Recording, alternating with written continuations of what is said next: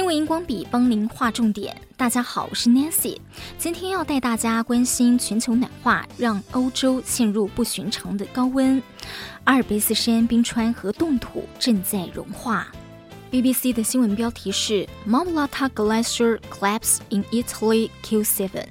七月三号，意大利的马尔默拉达冰川崩塌。随着崩塌的融冰坠下，还有积雪和岩石砸中了马尔莫拉达峰一条登山小径，造成至少七人死亡、八人受伤，还有十三人失踪。意大利总理德拉吉直指这次事件毫无疑问和气候变化有关。意大利救援服务部门指出，强烈热浪从六月下旬以来席卷意大利，各地经历异常高温。这几天，位在峰顶的冰川温度已经达到了摄氏十度，这对山顶来说是极端的高温，明显不寻常。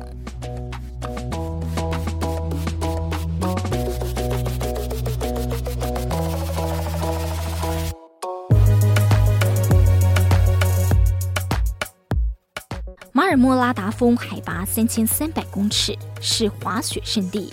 有着意大利北部最大的冰川，但是近年受到了全球暖化影响，冰川迅速消融。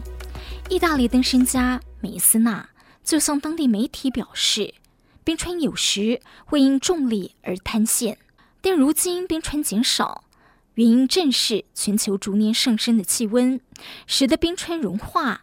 本该终年结冻的山顶几乎没有冰了。华盛顿邮报报道。今年夏天以来，意大利被异常高温笼罩，地中海地区的干旱和极端高温事件频繁。北欧的芬兰和挪威在六月时候创下历年六月最高温，近摄氏三十度。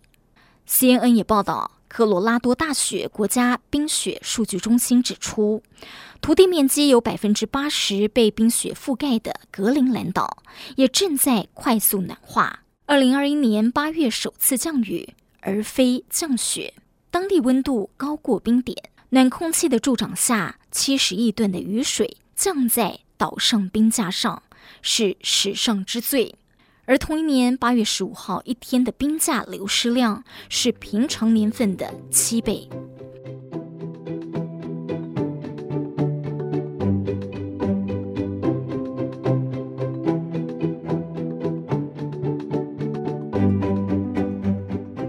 联合国发布的大规模气候变化报告指出，人类使用化石燃料导致过去二十年间格陵兰冰架流失。人类为追求工业和经济发展，大量使用煤、石油、天然气等化石燃料，不仅产生温室效应气体，也造成空气污染与酸雨，甚至改变了地球原本的气候形态。造成全球气候变迁，影响生态环境及人体健康。为了降低化石能源的依赖，科学家积极开发替代能源。Take News 在七月四号的报道，美国劳伦斯伯克利国家实验室一组团队成功利用细菌生产出生物燃料，能量密度奇迹的比化石燃料还高，包括 NASA 使用的。火箭燃料。